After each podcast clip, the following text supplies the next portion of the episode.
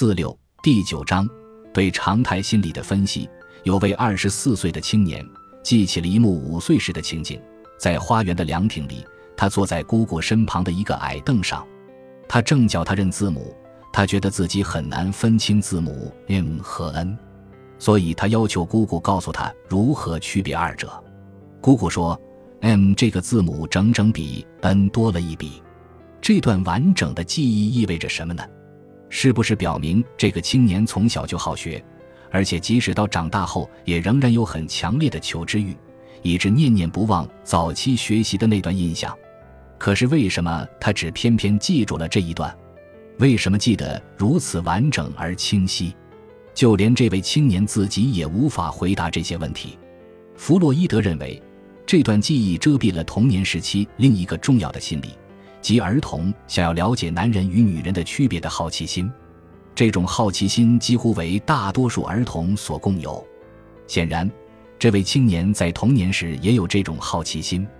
弗洛伊德说，就像他想分清 “m” 和 “n” 这两个字母一样，后来他也想知道男孩和女孩究竟有何不同，真希望姑姑在这方面也能教教他。一旦他发现两方面的差别很相似。男孩也只是比女孩多了那么一部分，他才记住了孩童时期的那种好奇心。弗洛伊德对日常生活心理的分析是很仔细跟认真的，他在分析过程中注意材料的来源、内容，了解材料发生的背景，而且也注意吸收别人对这些心理现象的分析经验和理论结论，使分析不断的深入下去。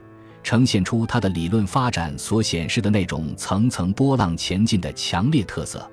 他在研究日常生活中的语物时，充分地考虑了德国著名的心理学家冯特 （1832-1920） 的研究成果。这位实验心理学的奠基人在当时出版了一本有关语言发展的著作《论及语物的表现》。依据冯特的意见，这一类现象是有心理学上的根源的。他说。首先，已经说出的声音可以引发一串声音与字词的联想流，这乃是促成语物的最大素因。平时，我们心中原有一股意志的力量在压制着这种联想流，它一旦松弛或低沉，语物也就容易发生了。此外，注意力如果不专注在某一方面，有时也可能造成语物。这种联想的作用，也许因其表现互不相同而造成不同的语物形式。有时不应该出现的语音提早来临，或者说过的语音又在重复；有时一个常见的声音嵌入其中，更有的时候，在替代和被替代的词之间不存在发音方面的相似之处。以上种种原指在方向上有所区别，或顶多也只是联想发生的情况有所不同。至于其根本性质，则是一样的。冯特的这一结论对于弗洛伊德富有启发性。弗洛伊德进一步说。促成语物的因素，如未受抑制的联想支流或压制力的松弛等，通常是同时发生作用。所以，这两种因素不过是同一历程的不同素因而已。伴随着这一松弛，或者更确切地说，经由这一松弛，注意力不再受抑制，联想的思潮遂能无机的驰骋。弗洛伊德还认为。语物的原因不能单纯的全然归之于冯特所说的那种声音的触发作用，还往往可以在语句的原意之外找到某些影响。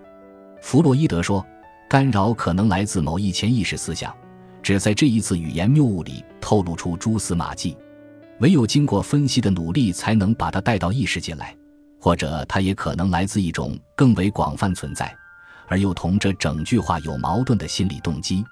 由此可见。弗洛伊德把冯特的研究成果向前推进了一步，终于在潜意识中找到了雨雾的真正根源。有一次，弗洛伊德看到自己的女儿贪婪地咬着一个苹果，于是他想引用一段诗来嘲笑她：“好可笑的猿猴啊！”当他咬一口苹果的时候，但是弗洛伊德一张口就说走了嘴，他不念 c a p，却念成 c a p e l 这似乎是猿猴 a 与苹果 apple 的混淆。两个字发生冲突而妥协形成为 Apple，也似乎是心中你用的 A P P I E 提早前移。弗洛伊德认为这些分析只停留在表面上。弗洛伊德说，事情的真相是，起初我已经念了一遍，并没有念错。但是我的女儿被旁边的事分了心，没有听到，于是我不得不再念一次。这一来，错误就出现了。我想，在重复时的不耐烦，希望快点念完它，便是这次语误的动机，而它虽表现为凝缩作用。通过这些分析，弗洛伊德再次强调，造成语误的原因并不单纯是语音上的联系，更重要的是言辞的含义之外的思想。弗洛伊德说：“我并不否认。”有某些定律支配着字音的互换，但是在我看来，单是这些条件的存在，绝不足以造成言语上的错误。只要我们更深入、更逼近地去研究、探讨，我们就会发现，他们原只是某种更不相关的动机临时借用的现成机转罢了。这个真正的动机根本与这些声音的近似毫不相干，因此，以替代的方式所表现的语物。绝大多数并不遵循这种发音方面的定律。为了使自己的心理分析饶有兴味，弗洛伊德在《日常生活的心理分析》一书中，经常引用文学名著的有关段落进行说明。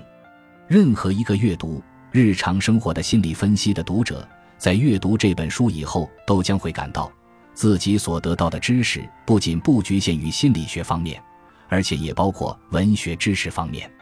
在这本书中，不仅表现了弗洛伊德的渊博的文学知识，而且也表现了他擅长于把文学和心理学结合起来。弗洛伊德在分析语物时，引用了莎士比亚的名句《威尼斯商人》一句中的语物例子，那是《威尼斯商人》第三幕第二场里的一段话。这一段话及其前后所表现的是这样一个故事。父亲的遗嘱规定，波西亚必须通过摸彩盒的方法来选丈夫。很幸运的，他逃过了所有令他讨厌的求婚者。后来，他终于发现巴山尼欧很合他的心意，但是他更怕他摸不中彩。在戏里，他很想告诉他，即使他选错了盒子，他也还可以得到他的爱，但是他又不愿违背誓言。在这一场内心矛盾冲突中。莎士比亚让他向自己的心上人说出这一席话，虽然不一定就是爱，但我心里总好像有点什么，使我舍不得失去你。你自己也明白，若我无情，哪里会这样依依？如果不是怕你误会我，待嫁女儿心，怎好说出口？我真愿留你住上一两个月，才让你为我冒险一试。我原可指点你怎么选，可是这岂不违背了我自己的誓言？故而，我也许要终生遗憾。也许你失去了我，如果真的这样，你恐怕要逼得我懊悔。愿当初还是北蒙的好。你那双可恶的明眸竟迷惑了我，把我裂成了两半，一半是你的了，还有一半也是你的。不，我该说还是我自己的。然而，我的也都是你的，所以整个都是你的了。波西亚很想悄悄地暗示他，就在摸彩之前，他已全然是他的了。因为他已爱上了他，但是他又不能让他知道。莎士比亚以其敏锐的心理分析能力，洞察出他的内心活动，遂使之浮现于雨雾里。莎士比亚使用这种技巧，以缓解爱人心中无可忍受的悬荡不安，同时也稍微减轻了看戏的观众期等后果时的紧张心情。在日常生活的心理分析中。弗洛伊德更多的引用自己的或亲友的生活经历进行分析。弗洛伊德在这一时期已经遭受到各种攻击，其中最重要的攻击是说他的理论取自精神病人的材料，是依据变态心理，因此不适用于常态心理的活动规律。正是为了反驳这一攻击，弗洛伊德在这一时期才决定撰写这本日常生活的心理分析。他的目的正是为了对常态心理。特别是日常生活中的心理现象进行分析，所以他有意的尽可能少使用精神病人的心理现象。在分析遗忘现象时，弗洛伊德引用了自己的大量经历。我们不妨也引用其中数段，了解弗洛伊德的理论观点，了解弗洛伊德的性格、作风和品质。感谢您的收听，本集已经播讲完毕。喜欢请订阅专辑，关注主播。主页更多精彩内容等着你。